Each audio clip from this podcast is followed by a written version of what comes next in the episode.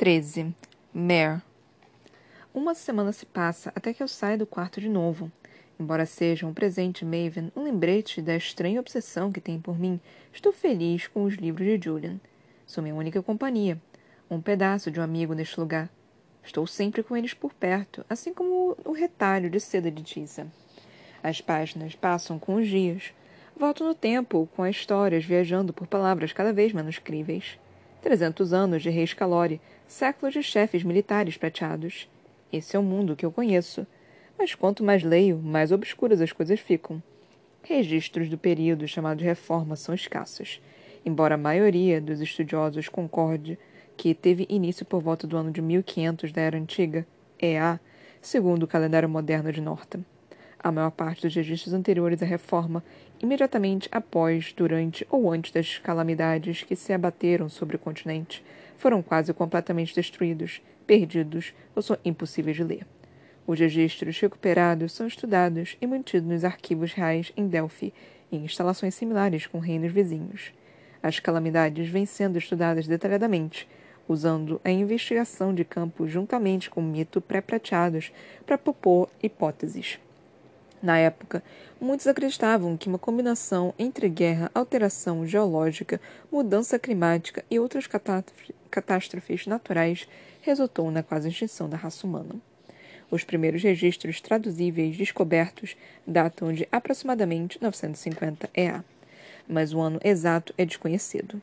Há um relato incompleto da tentativa de julgamento de um suposto ladrão de Delphi reconstruída, chamado Julgamento de Bar Rumbler. Ele foi acusado de roubar a carroça do vizinho e, durante o processo, ter rompido suas algemas, como se fossem galhos, e fugido, apesar de todos os guardas. Acredita-se que seja o primeiro registro de demonstração do poder de um prateado. Até hoje, a casa Rumbles alega que sua linhagem de forçadores tem origem de Rumbler. No entanto, essa alegação é refutada por outro documento, o julgamento de Hillman, Tyrant e Davids, em que três homens de Delphi foram julgados pela morte de Bar Rumbler, que, segundo o registro, não tinha filhos. Os três foram absolvidos e mais tarde aclamados pelos cidadãos por terem destruído a abominação, abominação Rumbler, Registro de escritos de Delphi. V1. O tratamento dispensado a Bar Rumbler não foi um incidente isolado. Muitos escritos e documentos antigos detalham o medo e a perseguição a uma população crescente de humanos com poderes e sangue prateado. A maioria se uniu por proteção, formando comunidades fora das cidades dominadas pelos vermelhos. A reforma teve fim com a ascensão das sociedades prateadas, algumas convivendo com cidades vermelhas, embora a maior parte delas tenha prevalecido no final prateados perseguidos por vermelhos. A ideia me dá vontade de rir. É idiota. É impossível. Vivi todos os dias da minha vida sabendo que eles são deuses e nós somos insetos. Não consigo nem imaginar um mundo em que o contrário seja verdade. Esses livros são de Julian. Ele viu mérito suficiente neles para estudá-los. Ainda assim, estou muito agitada para continuar. Então passo a ler sobre os anos mais recentes. A Nova Era, os Reis Calori. Nomes e lugares que conheço em uma civilização que entendo. Um dia recebo roupas mais simples, confortáveis, feitas para serem úteis, não bonitas. É o primeiro indício de que algo está errado. Pareço quase um agente de segurança, com calças maleáveis, uma jaqueta preta levemente decorada com espirais de rubi e botas surpreendentemente confortáveis. De couro gasto, sem salto, com esforço suficiente para as algemas. As dos pulsos ficam escondidas como sempre, cobertas por luvas. De pele por causa do frio. Meu coração pula. Nunca fiquei tão animada com luvas. Vou sair? Pergunta de Grina, quase sem ar, esquecendo o quanto é boa em me ignorar. Ela não se decepciona. Continua olhando para frente enquanto me leva da sala luxuosa. Treva é sempre mais fácil de decifrar. Seus lábios contorcidos seus olhos verdes apertados são uma confirmação. Isso sem mencionar o fato de que elas também estão usando casacos grossos e luvas, mas de borracha, para se protegerem da eletricidade que não tenho mais ar livre. Não tenho experimentado muito mais do que a brisa de uma janela aberta desde que aquele dia nos degraus do palácio. Achava que Maven ia arrancar minha cabeça, então estava focada em outras coisas. Agora eu queria que lembrasse do ar gelado de novembro, do vento cortante trazendo o inverno. Na pressa, quase ultrapasso as Arven. Elas me arrastam de volta para o seu lado e me fazem andar no mesmo passo.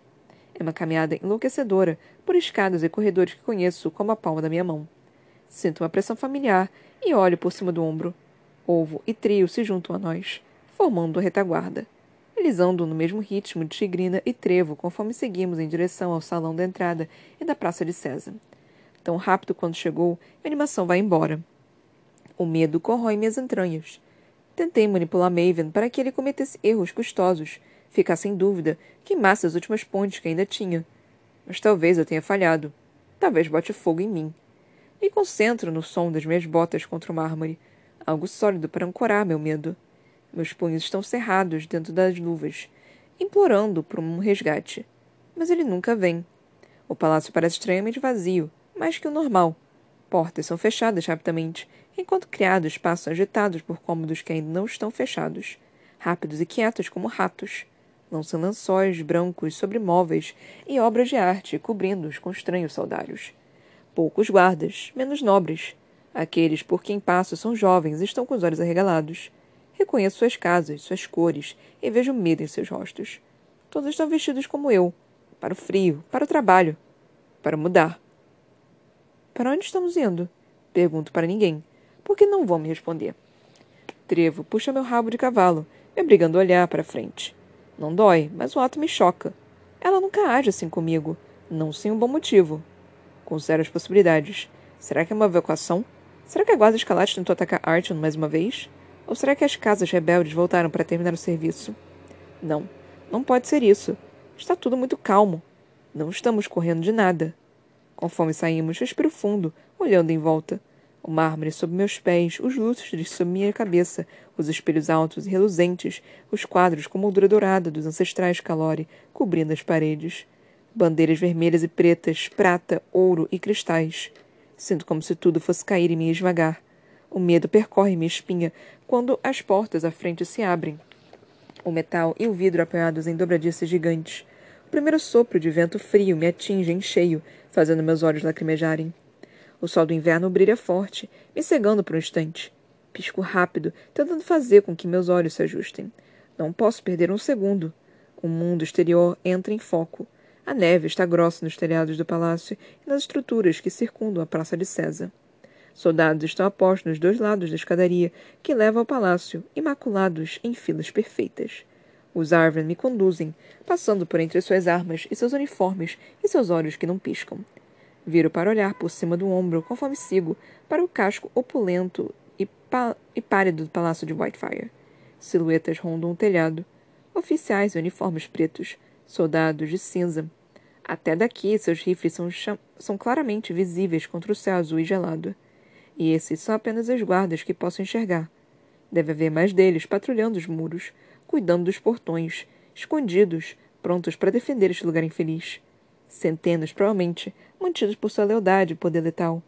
Cruzamos a praça sozinhos, rumo a ninguém a nada. O que está acontecendo? Olho para os prédios pelos quais passamos. A corte real, uma construção circular com paredes lisas de mármore, colunas espiraladas e uma cúpula de cristal, está em desuso desde o coração de Maven. É um símbolo de poder, um salão enorme, grande o suficiente para receber as grandes casas, além de membros importantes da sociedade prateada. Nunca entrei ali. Espero nunca entrar. O Tribunal de Justiça, onde a lei prateada é escrita e aplicada com eficiência brutal, é uma ramificação do prédio abobado, perto de seus arcos e estrutura de cristal. A casa do tesouro parece sem graça. Paredes lisas, mais mármore, e me pergunto quantas pedreiras deste lugar esgotou sem janelas, com um bloco de pedra entre esculturas. A riqueza de Norta está aqui em algum lugar, mais protegida que o rei, trancada em cofres profundos cavados na rocha sob nossos pés. Por aqui, Trevo resmunga, empurrando em direção à casa do tesouro. Por quê? Pergunto, ficando mais uma vez sem resposta. Meu coração acelera, martelando contra minhas costelas, e tento manter a respiração estável. Cada inspiração gelada parece o tic-tac de um relógio, uma contagem regressiva antes de eu ser engolida. As portas são grossas, mais grossas que as dos presídios de Corros. Elas se abrem com um bocejo, protegidas por guardas em fardas roxas. A Casa do Tesouro não tem um salão de entrada grandioso, ao contrário de todas as outras estruturas prateadas que já vi. É só um corredor branco, comprido, descendo em uma espiral constante. Há guardas a cada dez metros, destacados contra as paredes de um branco puro. Onde os cofres podem estar e para onde estão indo, não sei dizer. Depois de exatos seiscentos passos, paramos diante de um guarda. Sem dizer uma palavra, ele dá um passo à frente e outro para o lado, pressionando a parede atrás de si. O guarda a empurra e o mármore desliza, revelando a silhueta de uma porta. Ela abre facilmente ao seu toque, revelando um vão de um metro na pedra. O soldado não faz nenhum esforço. Forçador, percebo. A pedra é grossa e pesada. Meu medo triplica engulo em seco, sentindo as mãos começarem a suar dentro das luvas. Maven finalmente vai me colocar numa sala de verdade. Tigrina e Trevo me empurram, tentando me pegar de surpresa, mas planto os pés no chão, travando cada articulação. Não! grito, lançando o ombro na direção de uma delas. Tigrina solta um gemido, mas continua me empurrando enquanto Trevo me pega pela cintura e me levanta do chão. Vocês não podem me deixar aqui embaixo! Não sei que jogada arriscar, que máscara colocar. Choro? Imploro? Ajo como a líder rebelde que, que acham que sou? Qual dessas opções vai me salvar? O medo domina meus sentidos. O ar me falta como se eu estivesse me afogando. Por favor, não posso! Não posso! Dou um chute, tentando derrubar Trevo, mas ela é mais forte do que eu esperava. Ovo pega minhas pernas, ignorando meu calcanhar quando acerto seu queixo. Eles me carregam como se eu fosse um móvel, sem hesitar. Consigo me virar e olhar para o guarda da casa do tesouro, enquanto a porta desliza de volta para o lugar. Ele cantarola, indiferente. Mais um dia de trabalho. Eu me obrigo a olhar para frente, para o destino que me espera nessas profundezas brancas. O cofre está vazio. Uma passagem espiral com um corredor, mas bem apertada. Não há nenhuma marca nas paredes, nenhuma característica que as diferencie, nada de sulcos, nada de guardas. Só luzes no teto e concreto por toda parte. Por favor! Minha voz ecoa no silêncio total, a não ser pelo som do meu coração acelerado. Olho para o teto, desejando que seja um sonho. Quando me largam, o ar é arrancado dos meus pulmões. Ainda assim, fico em pé, o mais rápido que posso. Ao levantar, com os punhos cerrados e mostrando os dentes, estou pronta para lutar e disposta a perder. Não vou ser abandonada aqui sem quebrar os dentes de alguém. Os Arvin dão um passo para trás, lado a lado, indiferentes, desinteressados. Seu foco está além de mim. Viro e de repente estou encarando não outra parede branca, mas uma plataforma sinuosa, recém-construída, levando a outros corredores, cofres ou passagens secretas. Dali dá para ver linhas férreas. Antes que meu cérebro tente ligar os pontos, antes mesmo que o mais breve sussurro de agitação se manifeste, Maven fala, despedaçando minhas esperanças. Não se precipite. A voz dele ecoa à minha esquerda, distante da plataforma. Ele fica ali, esperando com sentinelas à sua volta, além de Evangeline e Ptolemos. Todos estão vestindo casacos como o meu, com muita pele para mantê-los aquecidos. Os dois filhos de Samos resplandecem vestidos de preto. Maven dá um passo na minha direção, sorrindo com a confiança de um lobo. A guarda escarlate não é a única capaz de construir trens. O subtrem da guarda crepitava e, e centelhava e espalhava ferrugem por toda parte, lata velha, ameaçando quebrar. Mesmo assim, eu prefiro esse tubo metálico glamouroso. Seus amigos me deram a ideia, claro. Maven diz da poltrona acolchoada à minha frente. Fica ali sentado, orgulhoso de si mesmo. Não vejo nenhuma de suas feridas hoje. Estão curiosamente escondidas, deixadas de lado, esquecidas por enquanto. Luto contra o impulso de me aninhar na poltrona, mantendo os dois pés firmes no chão. Se alguma coisa der errado, tenho que estar pronta para correr. Como no palácio, reparo em cada centímetro do trem, procurando qualquer vantagem. Não encontro nenhuma. Não há janelas, e os sentinelas e guardas Arven estão apostos nas duas extremidades do longo compartimento. O trem é decorado com o salão, com obras de arte, cadeiras estofadas e sofás, e até luxo de cristal tilintando com o movimento. Mas vejo falhas, como em tudo que é prateado. Sinto pelo cheiro que a tinta mal secou. O trem é novinho em folha, nem deve ter sido testado. Na outra ponta do vagão, os olhos de Evangeline correm de um lado para o outro, traindo sua tentativa de parecer calma. O trem chacoalha. Aposto que ela sente cada pedacinho dele se movimentando em alta velocidade. É difícil se acostumar com essa sensação. Eu mesma sempre sofri com a trepidação de máquinas, como o subtrem ou o abutre. Senti o sangue elétrico e acho que Evangeline sente a veia de metal. Pitolemos está sentado ao seu lado, olhando para mim de maneira ameaçadora. Ele se mexe algumas vezes, tocando o ombro dela. A expressão dolorosa de Evangeline vai cedendo, acalmando pela presença do irmão. Acho que, se o trem explodir, eles são fortes o suficiente para sobreviver aos estilhaços. Eles conseguiram fugir tão rápido do ossário, seguindo pelos trilhos antigos até Narcy, antes mesmo que eu chegasse lá. Pensei que não seria tão ruim assim ter uma rota de fuga própria. Maven continua, batendo os dedos no joelho. Nunca se sabe de novo que novo plano meu irmão pode elaborar na tentativa de me derrubar. Preciso estar preparado. E do que você está fugindo agora? Resmungo, tentando manter a voz baixa. Ele se dá de ombros e ri. Não fique tão triste, Mer. Estou fazendo um favor para nós dois. Ele afunda no assento, sorrindo. Coloco os pés para cima, na poltrona ao meu lado. Enrugo o nariz e olho para o outro lado. Ninguém aguenta por tanto tempo a prisão do Palácio de Whitefire. Prisão. Engulo uma resposta, me obrigando a agradá-lo. Você não faz ideia de como é uma prisão de verdade, Maven. Sem janelas ou qualquer tipo de indicação, não tenho como saber para onde estamos indo. Nem sei até onde estas máquinas infernal pode viajar. Parece tão rápido quanto o subtrem, talvez até mais. Duvido que estejamos rumando para o sul, para Narcy, uma cidade em ruínas agora, abandonada até mesmo pela Guarda Escarlate. Maven destruiu os túneis depois da infiltração em Archon com um estardalhaço. Ele me deixa pensar, olhando para mim enquanto tento entender o cenário ao nosso redor. Sabe que não tenho peça suficiente para montar o quebra-cabeça. Mesmo assim, quer que eu tente e não oferece mais explicações. Os minutos passam. Olho para Ptolemos. Meu ódio por ele só cresce, só cresceu nos últimos meses. Ele matou meu irmão, levou o cheiro deste mundo. Faria o mesmo com todo mundo que amo se tivesse a chance. Desta vez está sem armadura. Parece menor, mais fraco, vulnerável. Fantasio como seria cortar sua garganta e manchar as paredes recém-pintadas com seu sangue prateado. Perdeu alguma coisa? Ele provoca, olhando para mim. Deixe que ela olhe, Evangeline diz. Ela se encosta na poltrona e joga a cabeça para trás, sem quebrar o contato visual. Não pode fazer muito mais do que isso. É o que vamos ver, provoco de volta. No meu colo, meus dedos se contorcem. Maven estala a língua e nos repreende. Senhoritas. Antes que Evangeline possa responder, algo chama sua atenção e ela desvia o olhar para as paredes, para o chão e para o teto. Pitolemos faz o mesmo. Eles estão sentindo alguma coisa que não sinto. Então o trem começa a desacelerar, os mecanismos e engrenagens gritando contra os trilhos de ferro. Estamos quase chegando, Maven diz, levantando devagar e estendendo a mão para mim. Por um instante, fico pensando em arrancar seus dedos com os dentes. Em vez disso, seguro a mão dele, ignorando o arrepio que percorre minha pele. Quando levanto, o dedão dele encosta na algema embaixo da minha luva. Um lembrete de seu controle sobre mim.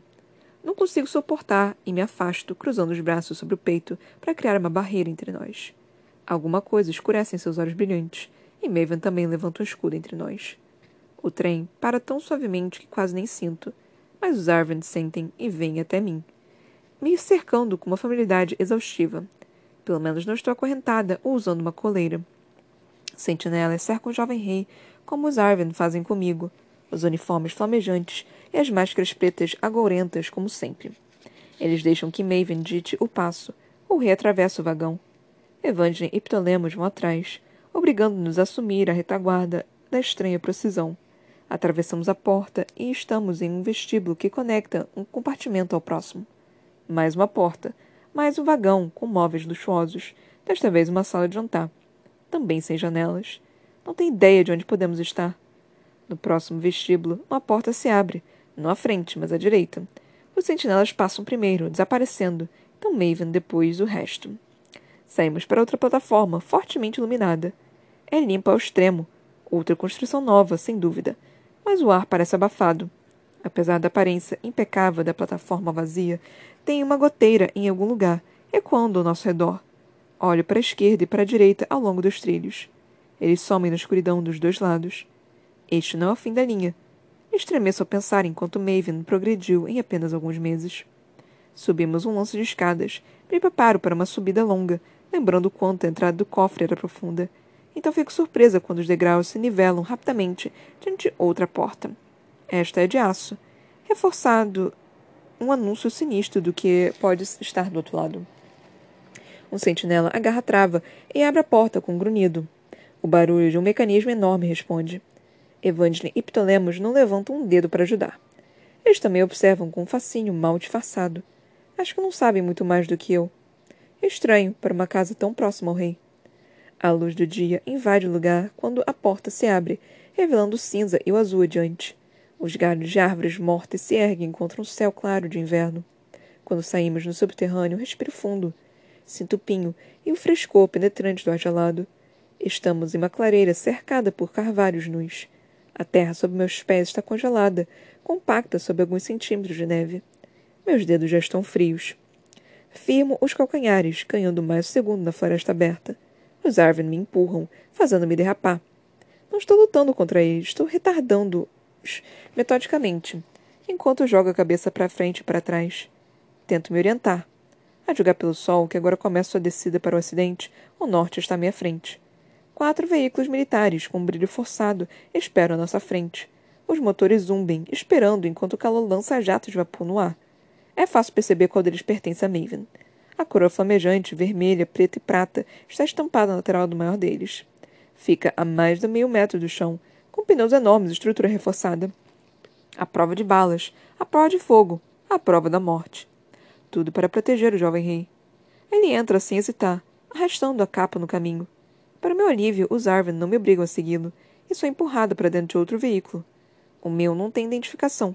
Tentando um último vislumbre do céu aberto, vejo Evandrin e Ptolemos entrando em seu próprio veículo, preto e prata, com um corpo de metal coberto de pontas de ferro, provavelmente decorado pela própria Evandrin. Partimos assim que Ovo fecha a porta atrás de si, me trancando com eles quatro. Há um soldado no volante e um sentinela no assento ao seu lado. Me preparo para mais uma viagem, amontoada com os Arven. Pelo menos o veículo tem janelas. Fico olhando sem querer piscar enquanto avançamos para uma floresta dolorosamente familiar.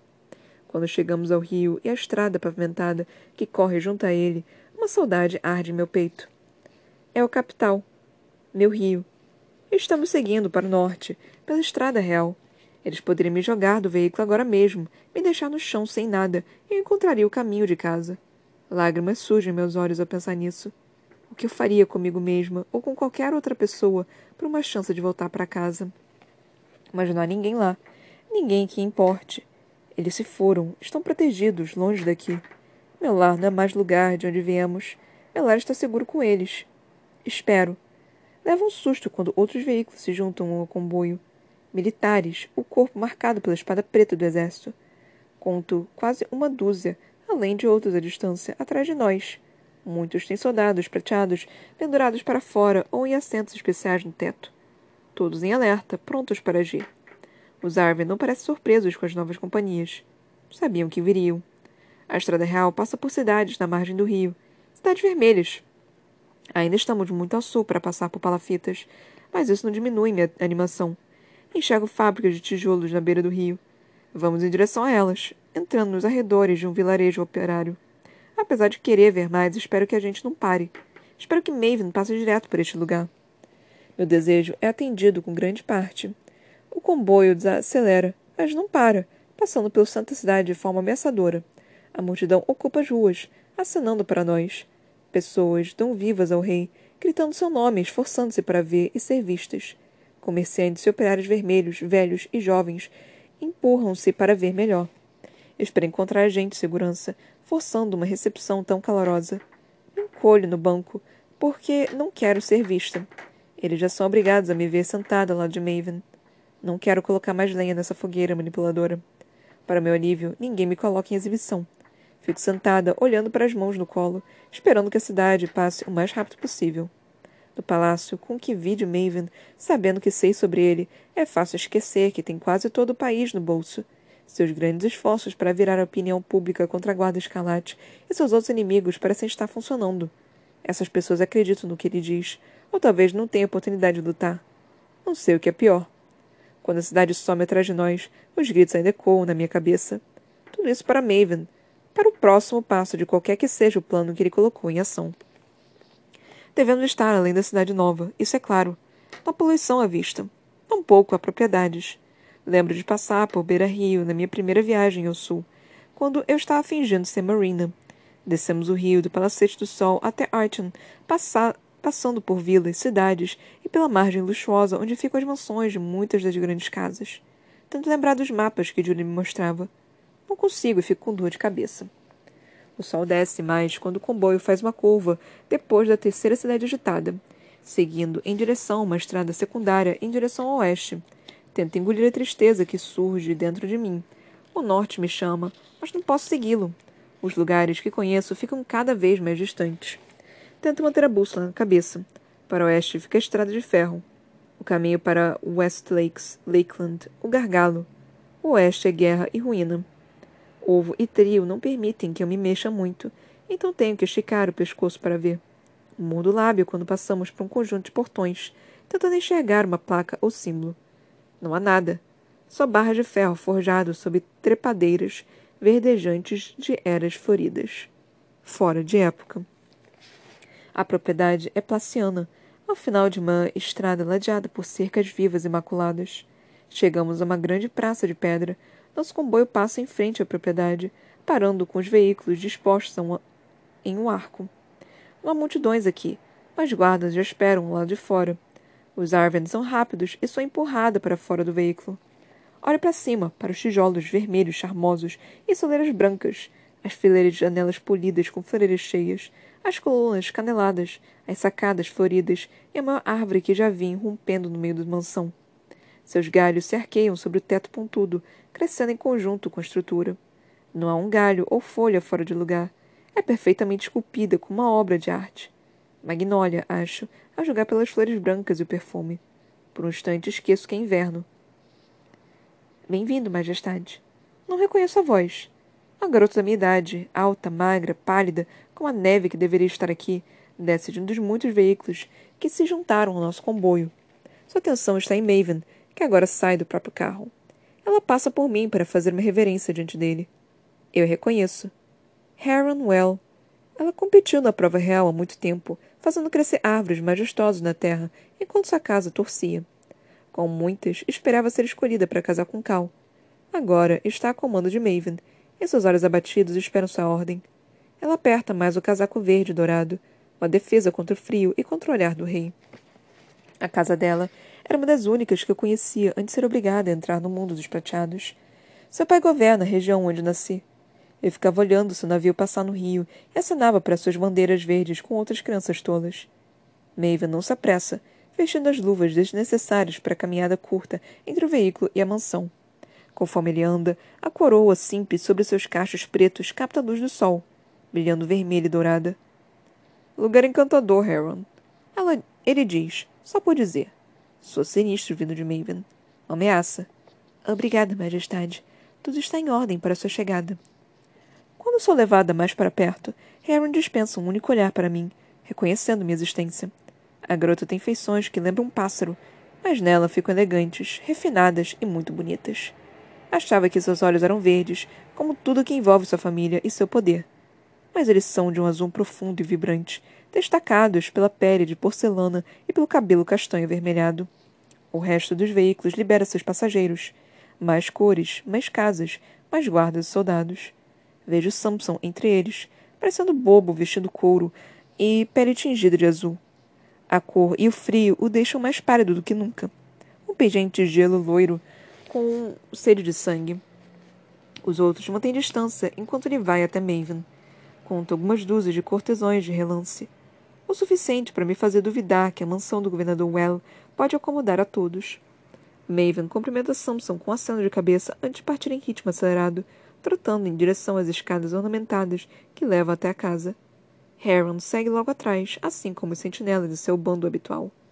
Todos o seguem, levados por uma corrente invisível.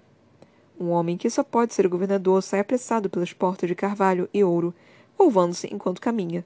Ele parece sem graça em comparação à casa, Nada demais, com um queixo fraco, cabelo loiro escuro e um corpo nem gordo nem magro. As roupas compensam. E muito. Está usando botas, calça de couro e um casaco trabalhado em brocado, com esmeraldas brilhantes na gola e na bainha. Não são nada comparados ao medalhão antigo que traz no pescoço.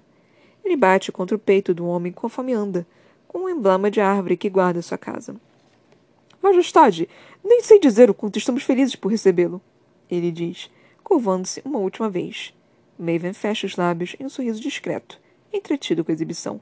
É uma honra ser o primeiro destino em sua turnê de coração. O desgosto contorce meu estômago. Sou pega de surpresa pela minha imagem andando pelo país, alguns passos atrás de Maven, sempre a seu dispor.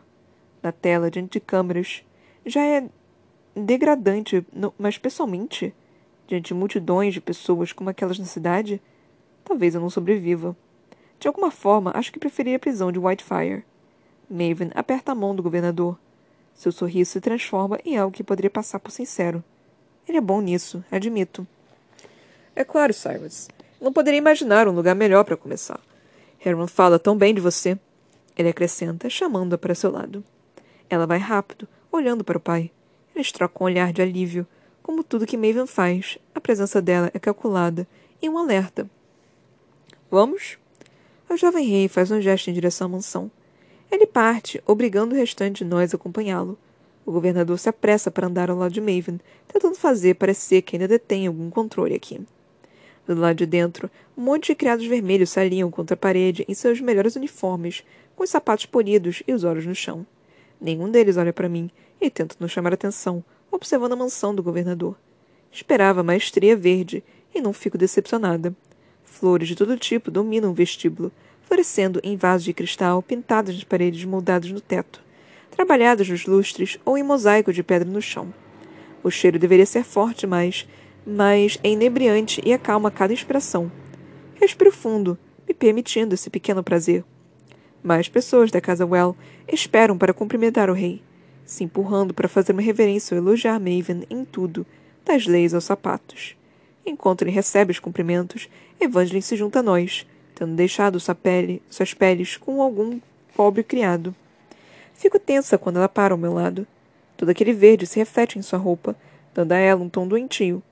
De repente, percebo que seu pai não está aqui. Ele costuma ficar entre Evangeline e Maven em eventos como esse, entrando em ação rápida quando a filha ameaça perder o controle. Mas não está aqui agora. Evangeline não diz nada, satisfeita em ficar olhando para as costas de Maven. Eu a observo. Ela cerra o punho quando o governador se inclina para sussurrar algo no ouvido do rei. Então ele acena para um dos prateados que está esperando. Uma mulher alta e magra, com cabelo preto, maçãs do rosto salientes e pele ocre. Se faz parte da casa Well, não parece. Não há nada verde nela. Suas roupas são azuis acidentadas. Ela acena com a cabeça, rígida, mantendo os olhos no rosto de Maven. A aparência dele muda e seu sorriso se alarga por um instante. O rei sussurra algo em resposta, balançando a cabeça animado. Entendo uma única palavra. Agora, ele diz. O governador e a mulher obedecem. Eles andam juntos e os sentinelas seguem. Olho para os Arvin, me perguntando se devemos ir também. Mas eles não se mexem. Evangeline tampouco. Por algum motivo, seus ombros e seu corpo relaxam. Algum peso foi tirado de suas costas. Pare de olhar para mim! Ela explode, tirando-me dos meus devaneios. Abaixo a cabeça, deixando-a ter essa pequena e insignificante vitória, e continuei perguntando: o que ela sabe? O que ela vê que eu não vejo? Quando os Arvin me levam para qualquer que seja a minha cela esta noite, sinto um aperto no coração. Deixei os livros de Julian e Whitefire. Não terei nada para me consolar esta noite.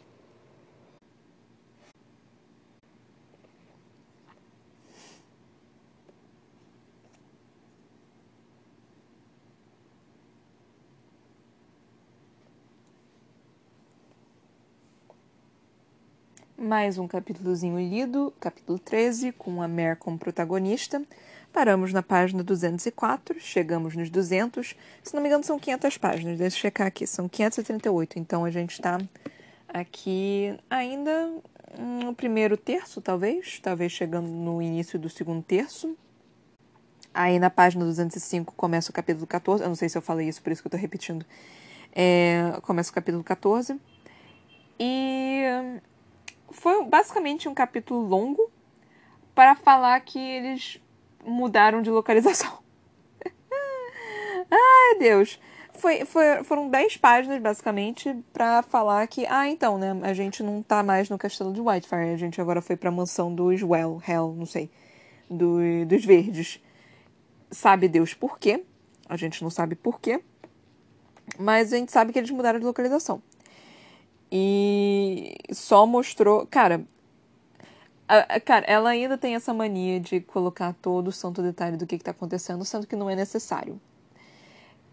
é meio bizarro, porque ao mesmo tempo ela, ela tá conseguindo manter um equilíbrio agora, né? Então, de vez em quando, não tem problema ela colocar. Ela tava conseguindo se manter bem direitinho nessa questão de não colocar tão detalhadamente é, cada segundo de cada momento, até porque ela até colocou, né? Uma semana se passou, né? Então ela tá conseguindo manter um equilíbrio bom. Mas ao mesmo tempo, aí me aparece um capítulo desse, que não tem que não acontece porra nenhuma. Aí eu fico tipo, porra, você, você tá, tá indo bem, tá indo bem. Ela cresceu bastante. Vamos admitir que ela cresceu bastante. Eu vou falar isso em todo o episódio, contanto que ela se mantenha crescida. Contanto que ela, que ela consiga me manter bem, eu vou falar. Ela cresceu. Ela está indo bem. Ela está fazendo bom trabalho. Ela está fazendo bom trabalho. Porque é, é, é interessante, sabe? ver o crescimento que ela teve. E eu sei que eu tô falando isso em basicamente todos os episódios, mas eu, eu tô realmente orgulhosa. É, é tipo. É, é, é, é como se você vê alguém que você, que você gosta triunfar e você fica. Ah, meu, minha pessoa! Porque, cara, eu fico orgulhosa disso. Eu não conheço essa mulher, eu não faço menor de quem ela seja. Ele bem pouco da biografia dela, bibliografia, biografia dela. E, mas mesmo assim, eu, eu, eu gosto de ver esses autores crescendo, né? Quando você tem autores que você acha muito bons, você endeusa eles. Você fala, esse ser humano é um deus. Eu vou lamber os pés desse, de, dessa pessoa até, sei lá, até o fim do mundo. Eu vou idolatrar o, cam o, o, o caminho que ele anda, o chão que ele anda. É mais ou menos isso. Eu faço isso com um ou dois autores, talvez, Sarah J. Maas e Rafael Dracon, talvez. E Carolina Munhoz também. Eu amo Carolina Munhoz, mas enfim. É, a Sarinha, nossa querida Sarinha, foi assim. É, é, é, aquele tipo de pessoa que, se fizer merda, eu vou tentar passar pano pra ela. Fala tipo, hum, todo mundo erra, né? Não tem como odiar essa mulher, então não tem como. e a Victoria Veyard é aquela pessoa que, tipo, é, é aquele brotinho assim que você tá vendo florescer tá vendo crescer tá vendo ficar bonito. Eu tô, tô tipo, oh, que orgulho desse bebê. Então eu tô mais ou menos assim. Tipo, porque o livro dela é legal. Ela só tem alguns, alguns defeitos que não tornam o livro dele fantástico. O livro dela é fantástico, mas é uma história legal, é uma história interessante. Não é uma história que eu leria de novo, mas é uma história interessante. É...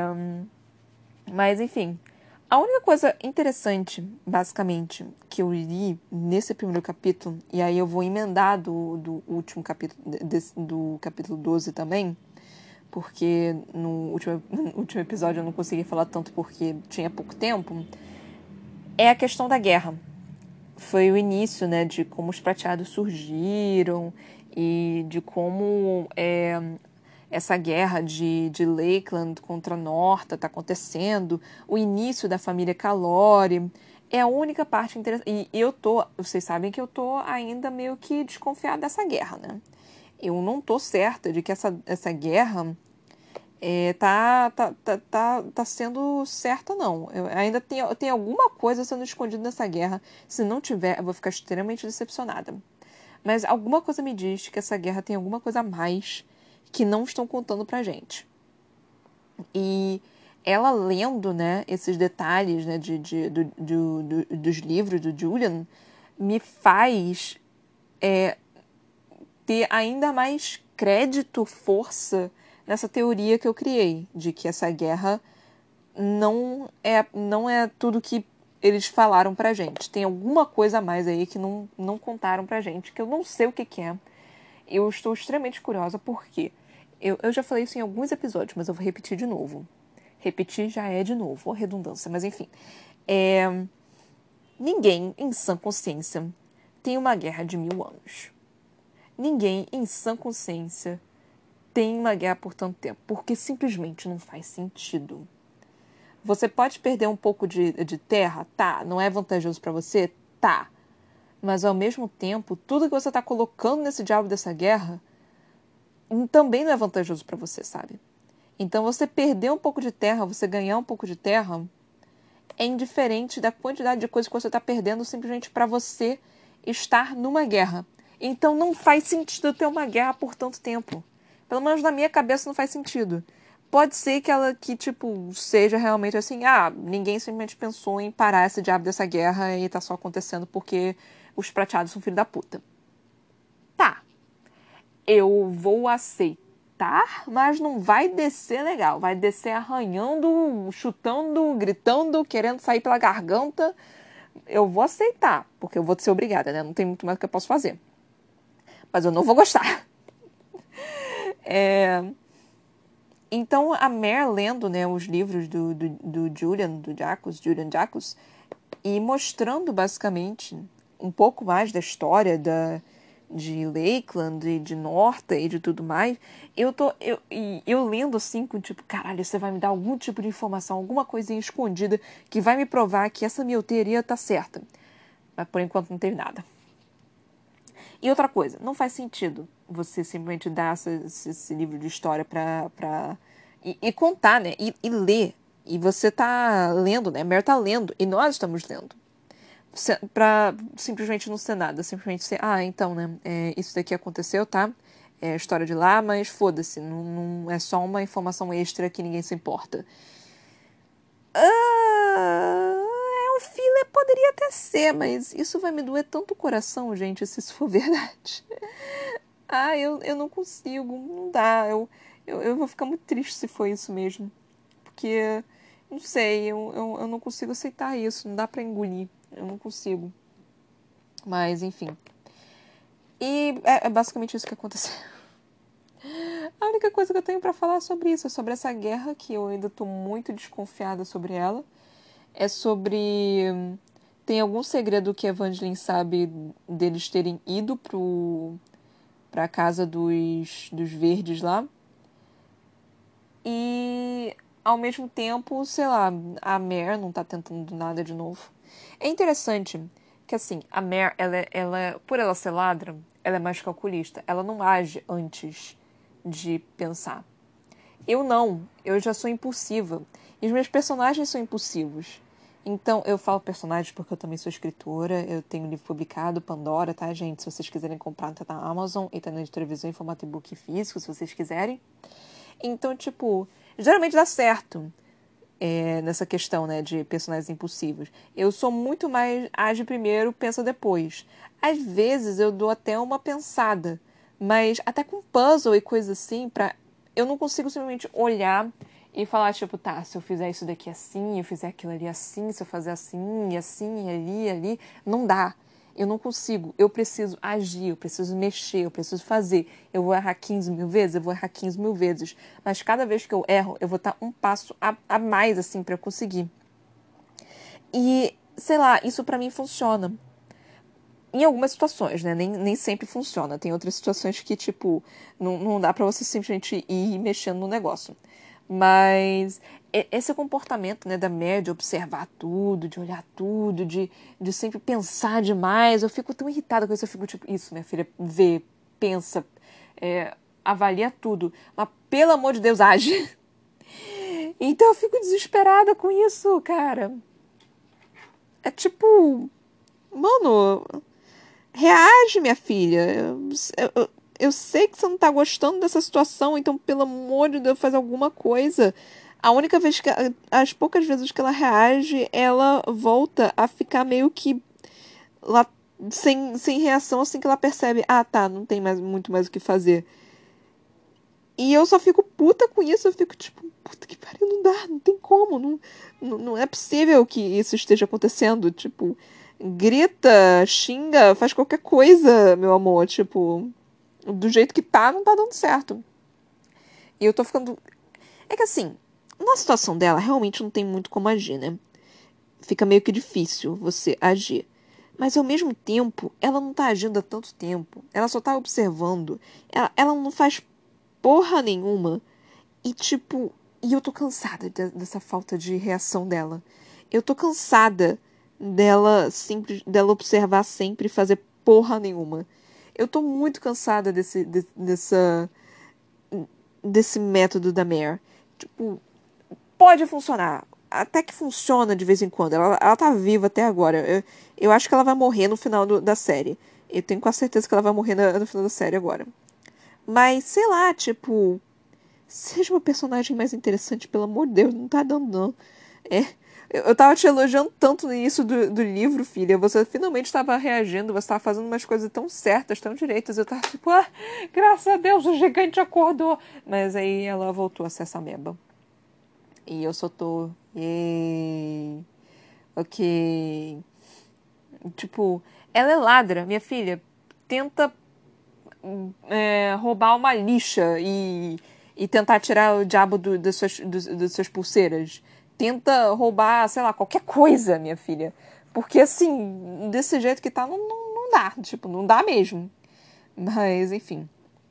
E de novo, eu não, eu não posso reclamar muito, porque é que assim, eu tô acostumada com personagens que têm atitude, né? Às vezes nem tanto. Às vezes, quando ela não tem atitude, eu fico até com raiva dos personagens. Tipo, pelo amor de Deus, age. Mas eu entendo, eu entendo que é difícil, eu entendo que é complicado. Mas eu não preciso humanizar tanto. Eu preciso dos meus personagens corajosas. Eu preciso que elas tenham coragem, mesmo elas sendo medrosas. Eu preciso que elas tenham coragem. Eu preciso disso para eu, eu, eu sentir que eu também posso. Eu quero ser essas personagens maravilhosas. Eu quero ser uma Katniss. Eu quero ser uma Aileen. Eu quero ser essas personagens, sabe? Eu não quero ser uma Mare. Eu, eu não quero. Eu, eu não, me, não me vejo na Mare. Sério. Ela, ela é. Então, isso é meio triste. Eu me vejo mais na Cameron do que na Mare. E a Cameron tem 15 anos, mano. Então, assim. É meio, meio complicado, né? É complicado, é complicado, mas eu, eu, espero que nos próximos capítulos ela comece a reagir um pouquinho mais, porque ela tem que fugir desse diabo, dessa prisão do rei. É, nesse livro, não tem como ela não fugir nesse livro.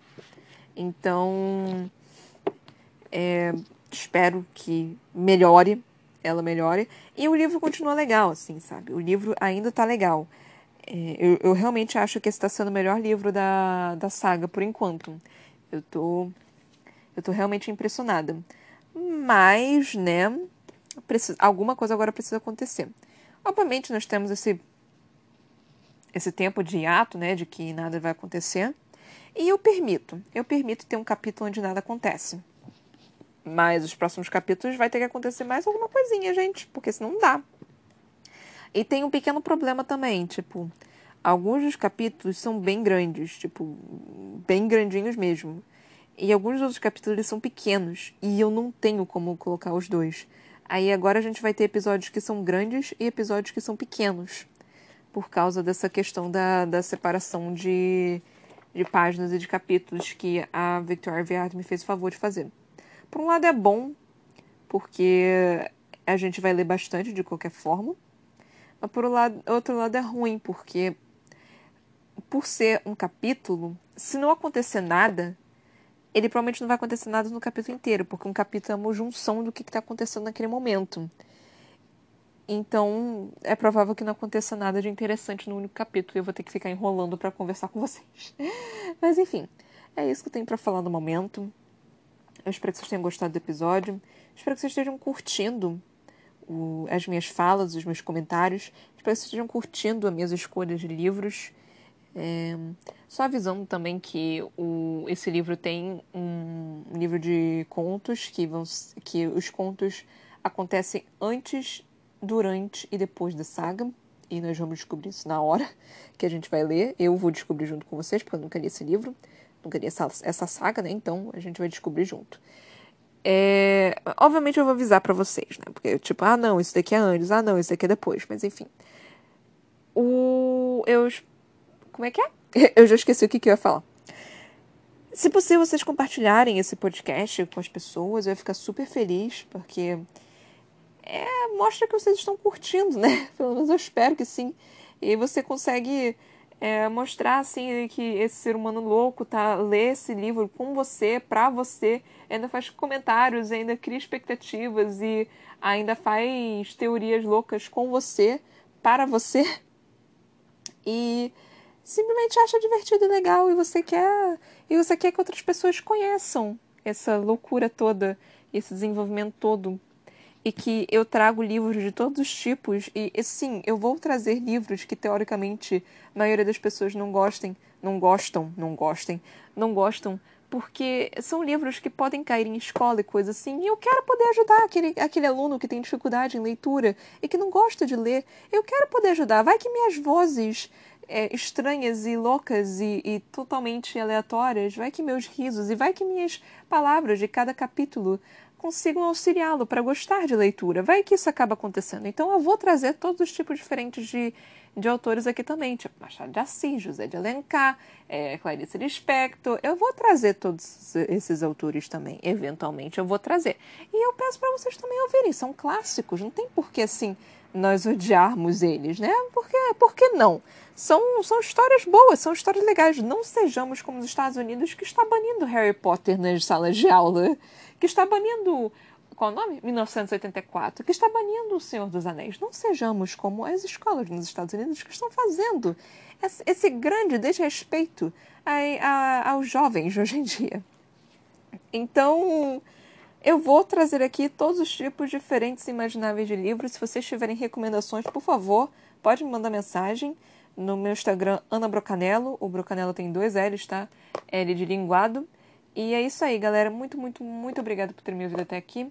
Até a próxima. Beijinhos. Compartilhem, por favor, com uma pessoa só. Só faz uma pessoa ouvir isso daqui. Estamos com 24 livros aqui, ainda vou trazer mais livro. Então compartilhe com uma pessoa só e faz ela gostar de livro. Então é isso, gente. Obrigada. Beijinhos e tchau, tchau.